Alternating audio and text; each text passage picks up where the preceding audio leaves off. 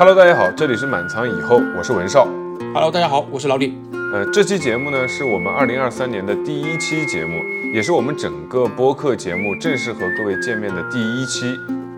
本期节目的录制时间是二零二三年二月七日，刚过完元宵佳节，在这里给大家拜个晚年，祝大家对身体健康，阖家幸福。祝大家这个逢买必涨，突然暴富。啊、不知道从春节以来，文少你有没有赚到钱啊？春节以后没有赚到钱，那那肯定是赚到钱，每天都在赚钱。对，从春节以来的行情有没有什么感想感受？嗯、春节以后的行情的话，就一个字，龟，感觉这个内资归到不行啊。当然了，我们也不能给这个洋人抬轿，所以我觉得归的也没有毛病，必须得给他们遏制住。你呢？你怎么看？呃，的确啊，我个人呢是是对春节以来这个行情啊有点看不懂。呃，不过呢，从春节以来，资本市场呢有一个最大的消息呢，就是证监会发布了有关全面实行股票发行注册制规则的公开征求意见稿。呃，也是被广大股民解读为了注册制即将要来了。这次改革呢，证监会对全面注册制的实行呢做出了一些规划跟安排。简单而言呢，就是 A 股将由过去的核准制变为未来的注册制。具体的交易变化呢，主要有四点。一个呢，就是上市条件呢改为三选一，提高了包容性。但相较于科创板跟创业板来说，要求是更高的，对利润和规模的要求是创业板的数倍。定位呢，也是更偏于大盘蓝筹一点。呃，第二点呢，就是新股的前五个交易日不设涨跌幅啊，这一点呢是与创业板相同。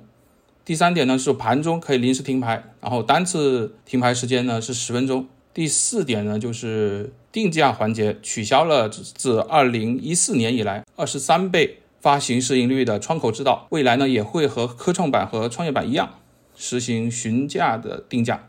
刚刚说了这么多呢，其实就是这一次主要的从核准制到注册制的变化，不知道文少你对这次改变的目的，你觉得是为到底为了什么呢？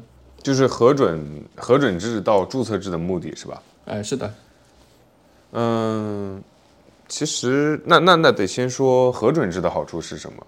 核准制的话，如果从官方的说法来讲的话，就是保护投资者嘛。这个呃，在我们主板的这个打新上面也能够体现出来，就是说只要你能中这个主板的新股，基本上都是赚的。而且整个二零二二年好像有个统计数据说的是，整个二零二二年的主板打新都是赚钱的啊，没有一个是这个让投资者亏钱的。所以这是核准制的一个好处。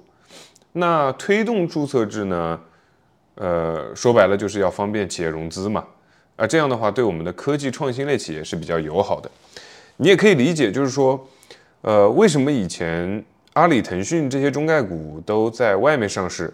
那为什么？因为核准制的要求太严了嘛，它达不到 A 股的这个主板上市的，比如说你刚才说那个二十三倍市盈率的那个窗口指导，嗯，的确，所以它没办法，它只能跑到海外去融资。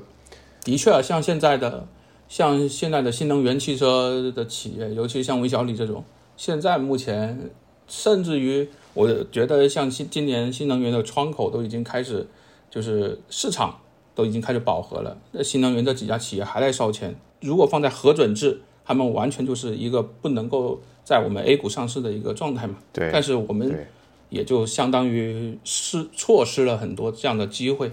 对它这个注册制的目的呢，就是要帮助那些有潜力的优质的公司，在谋求发展的过程中吧，去更方便的融资。你刚刚说这个新能源车企的这个情况，就是我们搞了注册制，那以后就不不希望大家再到外面去上市了，是吧？也不允许你去外面上市了，而且说，包括像除了新能源车之外的半导体呀、还有各种这个高精尖的一些科技企业，那肯定是更不允许别人去外面跑。但是你说能不能不改呢？那也不行，因为这一类公司呢，基本上都需要在早期的融资去做大量的融资，去壮大自己的发展。所以我们要不改，那这种有竞这种我们希望有竞争力的公司，它也走不出来，这个就是很为难的一点。所以它是个好事嘛，它肯定是个好事。的确，我能从就是现在注册制的实行推行吧，我们不叫实行，要推行的过程中，我们能看到，国家呢是对这种呃有竞争力的企业呢，还是比较希望它能够呃为我们自己的金融市场所服务的，对吧？那早期呢，那我们的那个市场不够成熟，没有办法，所以他们选择海外上市。呃那这样子，如果我们去吸纳这些有竞争力的公司，会不会导致注册制实施后出现井喷式的？IPO 呢，会对哪些板块啊会会比较利好呢？你觉得？嗯，会不会井喷这个事儿，我还真查过一组数据。这么说吧，呃，A 股一九九零年成立，然后到两千年七月份的时候，有一千家公司了；到二零一零年十一月的时候，有两千家公司了；然后到二零一六年的十一月，就已经有三千家公司了。就是它这个速度快，快到什么程度？到了二零二零年九月，我们有四千家。那到去年年底，我们已经有五千家了，就是它这个速度一直在增快。我们虽然没有说是全面注册制，但是前面科创板啊、创业板啊这些的注册制一点点推动，推到现在了，那反而它不会是一个平地起惊雷的状态，也不会说是就原地就加速起飞了。至于说是这个 IPO 会不会利好哪个板块，那肯定就是网上说的这个券商的板块，但是。这个是属于意向哈，我我一定要纠正一下，这个是属于意向，就是它利不利好券商是绝对不一定的，因为核心还是要看能不能增加 IPO 和并购重组的数量。那这个数量会不会增加，其实是要看具体市场的反馈情况的。你要说市场好，是吧？市场当然今年大概率要比去年的市场强得多哈。就是说券商这个东西，你说一千到一万，它还是看天吃饭，即便是投行业务也是一样。啊，一旦牛市来了，所有的业务都是暴增的状态；一旦熊市，券商就不赚钱。那注册制，我刚刚也说了嘛，就是这个我们现在速度已经够快了，注册制的全面实行不必然增加 IPO 数量和这个融资规模，所以你单凭这一点就说是利好券商，这个是不成立的，在我这是不成立的哈。嗯嗯，你刚刚说了注册制并不必然增加 IPO 的数量跟融资规模。当然，它也会去影响证监会的一些工作量。如果注册制一下子井喷，工作量成倍增加的时候，上市公司的材料审查是否会得到保障呢？对吧？证监会真的能一下子接纳那么多的上市公司递交的申请材料吗？在这里我打一个大大的问号。所以我认为，即使注册制落地，也不会一下子出现 IPO 井喷的情况，它肯定是个循序渐进的过程。所以注册制落地的这种消息，对券商板块来说，只有一个长期向好，但是短期内该怎么样还就是怎么样，有利好的，那自然有利空的。有种声音就觉得注册制对中小盘股是利空的。文少不知道你对这点有没有什么想法？嗯，这个其实就跟利好券商是一个道理，就是对所谓的中小盘指数吧，对对中小盘的指数影响不会那么大，而且。嗯，这里要纠正一个观念，就是也是跟各位听众说一下，就是中证一千、中证五百，这都不是小盘股哈，就是呃，我们所说的这个对小盘股利空，其实更多的注册制是对那些垃圾股啊，那些垃圾股、壳股，那以后就没有价值了。就是中证一千和中证五百都是 A 股里面已经比较优秀的公司了。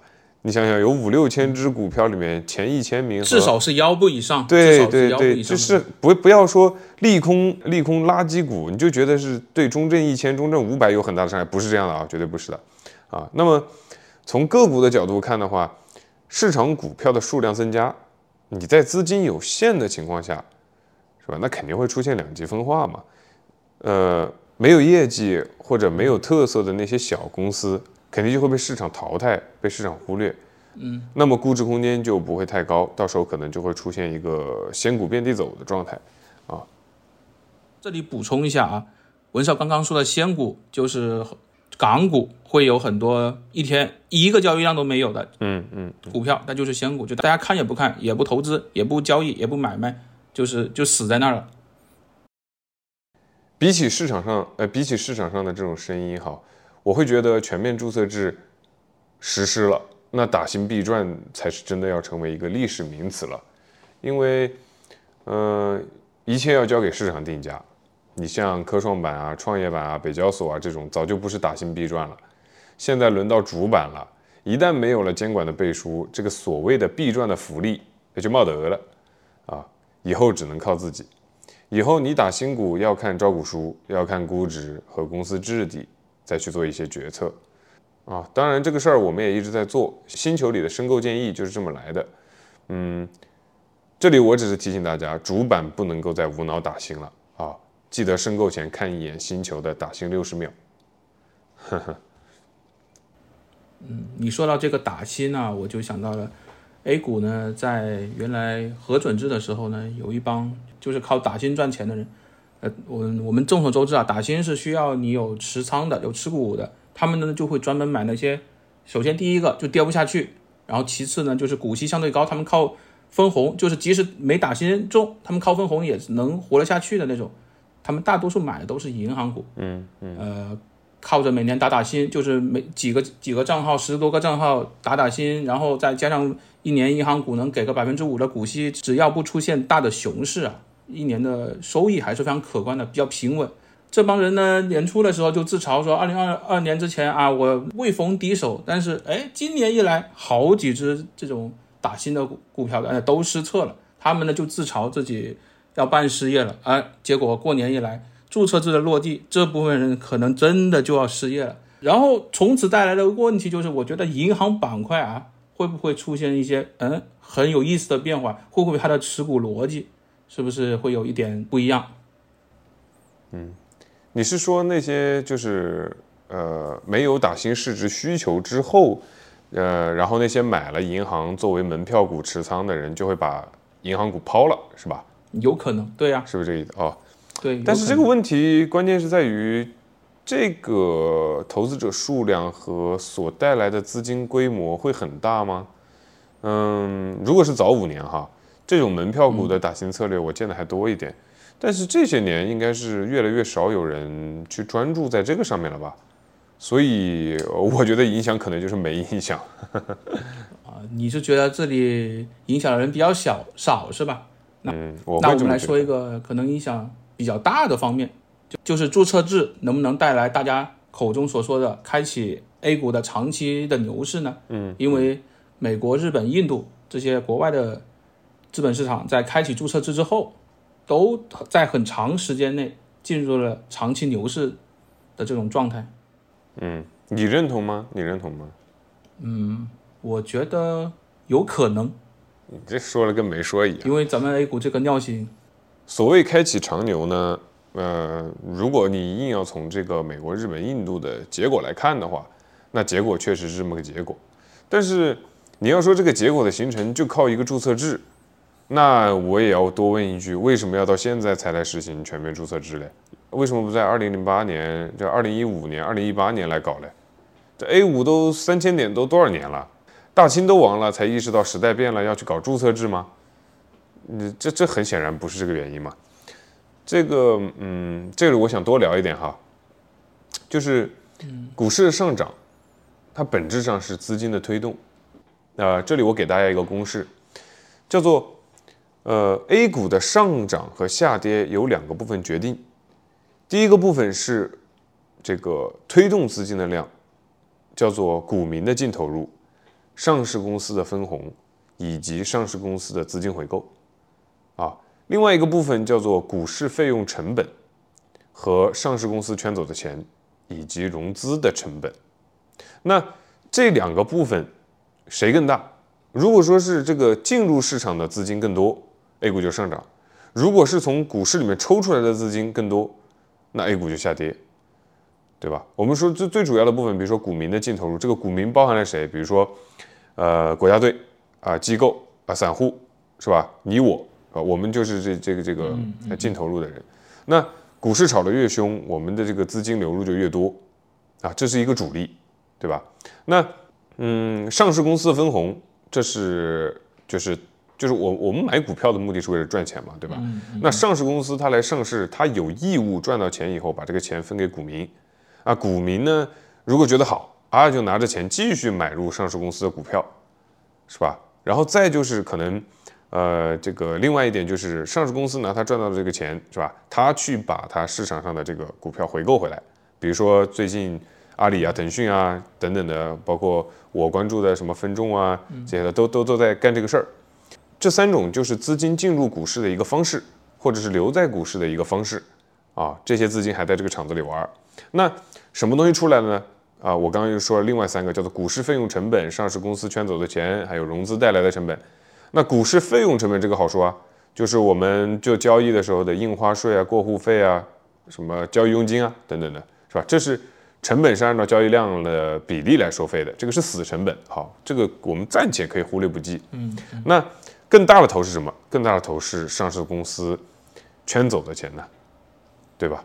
就是这个上市公司它到了这个解禁期，是吧？有一些大股东就会把这些钱套现，然后还有的是吧？这个定增，每年分红的钱还不及，比如说他分一块钱，然后他定增就定增个十块钱的，那么他对股市的贡献其实是一个副作用的，就和这个有人坐庄的赌场一样，那就是吸血嘛，对不对？无非就是吸大家的血。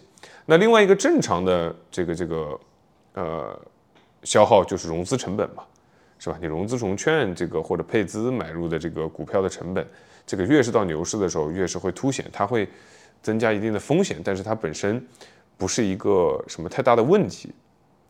那在我这儿呢，就是你刚刚说，呃，注册制会不会带来牛市？会不会像这个美国、日本、印度一样，是吧？那我觉得会不会带来牛市的核心就是进来的钱是不是持续大于出去的钱？如果是，就会有牛市。这跟有没有注册制是没有一个本质上的关系的。你比如说，嗯，那你既然说用美股作为这个呃例子的话，那美股的上市公司往往会将这个一半以上的利润都拿去分红，然后股民呢，这个这个这个挣到钱了以后，他或者说那哪怕没挣到钱，他达到了分红的钱，他可以拿去补仓嘛，对吧？它再流入股市，是吧？它形成一个良性循环。那另外一方面呢，就是美股啊，美股的这个市场是高度的机构化的，机构的这个资金都是以长线布局为主，而这个上市公司的股东和享受股权激励的高管，他们也非常热衷于去回购股票啊。所以说，这个进股市的钱和出股市的钱，这个机构和这个公司本身其实都是在做正正向贡献的，是吧？还有一个就是。你像我刚才说的那个圈钱的是吧？你像中国有很多上市公司，它就是解禁期一到就套现走离场。但是美股人家有做空嘛，对吧？你敢圈钱，我就弄死你，是吧？像这种圈钱股肯定早就被淘汰了。它它就是说不会像我们那样，就是啊，这是就不多说了，是吧？还有一个问题要考虑的就是注册制一实施，是吧？没有了那么严格的监管之后，虽然什么所谓的炒壳价值的呀，炒那些东西的，可能可能就垃圾股的就会比较惨，但是在它没有变成一个垃圾股之前，它会顶着各种各样的概念来 A 股骗钱呢，是吧？它可以选择想尽一切办法的去上市啊，然后去圈钱啊，哪怕它最后变成了一个垃圾股也无所谓，它圈到钱就可以了，上市那一波圈到 IPO 圈到就可以了。而且你不要忘了，就是我们 A 股还是更多的是散户，更多的是频繁交易，追涨杀跌，对吧？然后我们的这个股民的交易费用成本也高，那资金一部分又进了券商的腰包，就是刚才我们说的那个成本的死成本的那部分，那这个大 A 要怎么拱起来呢？这个这个长期的牛市要怎怎么形成的？就很难啊。但我觉得一旦拱起来后，它的收益是很可观的。如果你像从美国注册制实行后，它大盘在长期内它涨了一百倍，印度从注册制从三千点涨到了六六万点。不是啊，兄弟，你硬要对比的话，那美股一九三三年，印度一九九二年，日本一九四九年，你去看一下这几个时间节点，你再去看一下那个股市，那是横盘了十好几年才走牛的，好不好？而且我们远的不说，就说离得近的哈，创业板、科创板注册制了吧？那。涨了吗？也没怎么涨嘛，对不对？你不能说这个这个千万不能这么觉得，就是好像有了注册制就万事大吉了，不会是这样的。我我们要面临的问题还很多，你比如说 T 加零是吧？还有涨跌幅限制是吧？还有这个做空的问题啊，对对对对对。所以说你退一万步说，就算注册制之后是长期牛市，那指的也是指数长牛啊，对吧？我们刚刚说了，它叫垃圾股那种仙股遍地走是吧？并不是说全面上涨啊，不是说买什么都挣钱的。所以啊，这里也是给这个广大的这个投资小白也好啊，或者是老伙计也是提个醒，就是你去买 ETF 类的那种基金，那那那要比你买股票要不容易踩到雷的多啊，而且是越往后越是如此啊，所以大家一定要留个心眼儿，好吧？哼也是啊，我觉得注册制这个消息它并不是一个很偶然发生的，实际上从科创板落地的那一刻，它就已经正式拉开了序幕。所以说，注册制它并不是这一次新闻所一下子冒出来的一个事物。那注册制的好处，咱们前面聊过了，那有没有什么不足的地方呢？嗯，不足那肯定很多啊。这个最核心的一点，我只讲最核心的一点，就是我们的这个所谓的全面注册制改革，它还是形似而非神似。就是权力下放的交易所是吧？一开头你就说了，那交易所是什么机构？交易所是一个市场化的机构吗？不是啊，我们的交易所它还是行政机构啊。交易所的这个这个这个一把手，他也是由证监会任命的。所以就是，嗯，有点那种咱们换个地方审批的感觉，并没有说是太大的变化。而且，那个审批的那个文件嘛，就是下发的那个文件也是说了，我们支持半导体，支持生物医药，是吧？支持那些高精尖的科技的创新酒，但是白酒啊什么的那些我们不支持啊。这这个政策导向也是被大家都确认过的。那。你老李，你是银行金融体系出身的，对吧？你你，那你比我要更清楚什么叫窗口指导，对不对？这个，但真正的注册制是得像，确确不是说我这个就说美国就样样好啊，我是说，你真正的注册制那就得像人家那样，是吧？你交易所要有绝对的权利的，要纯粹的市场化决策的，而且在海外的话，比如说我我买这个券商 ETF 的时候，我喜欢买港交所。啊为什么？因为我觉得交易所本身就是一个生意，你市场好不好，是吧？或者说你市场不好，你交易所就会要主动去维护自身的利益，去少发新股的，对吧？但是在咱们这儿呢，我觉得不一定能实现的啊。还有一点就是，这个最核心被诟病的东西，也就是这个退市制度，对吧？雷声大雨点小。虽然说啊，我们说这个。各种媒体上面说退市什么速度增了多少，增了多少，但是实际上是那个数量是很少的，不成正比的。上市募资的量跟退市的量是不对等的，所以还是没摆脱那个光吃不拉的局面，你知道吧？再就是说，你看还有这个外汇管制的问题，是吧？你如果要搞注册制，你需要大量的资金来给这些实体经济输血。那你是不是也要稍微方便方便国际资金来买 A 股呢？嗯，是吧？因为这不是说求着人家来买，是咱们有融资需求嘛，对吧？那这个是不是也要配套的去做一些放开呢？是吧？这我觉得这里面还涉及到很多问题，就是注册制它不是不是一个，哎，就是注册制这个东西，它得是一个全面配套的系统。而不是说我单单的把一个审核权交给交易所啊，这是这个行为结了就结了。嗯，说白了就是注册制。嗯嗯，说白了就是注册制，它并不能解决所有资金的问题嘛，就是我们所有金融市场的问题，有点就有点就是虽然改了，但是好像又没有完全改，对吧？对，最核心的东西它还是差点味道的。嗯嗯嗯。那注册制差点味道，即使是这样子啊，是是。注册制实行后，我们投资，我们股民投资肯定啊，包括基金投资也都会出现，肯定会出现变化。你对各位股东有一些什么样的建议呢？啊，建议不敢说哈，只能说从结果上看，你刚才说的一点都没错。这个美国注册制以后是吧？这个呃，这个是开启了啊，不管它过了多久，它是开启了长牛的，是吧？散户呢大量的锐减，大多数的散户从股民变成了基民。是吧？因为为什么呢？这个是因为散户他缺乏这个信息优势和这个专业的分析能力，他就是当这个大量的这个雷呀在市场里面的时候，他是玩不过这个场内的游资和一些机构的。但他最终怎么办呢？他最终只能去买基金更安全，是吧？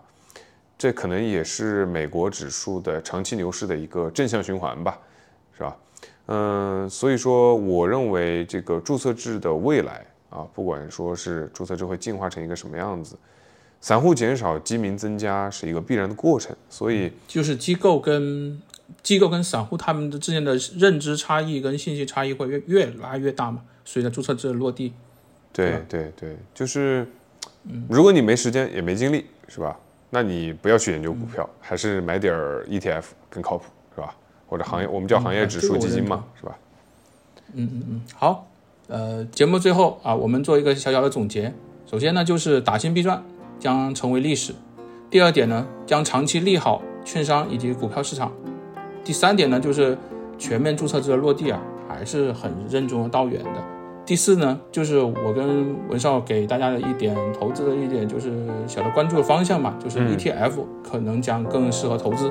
对对对，仅供参考。好，嗯，仅供参考。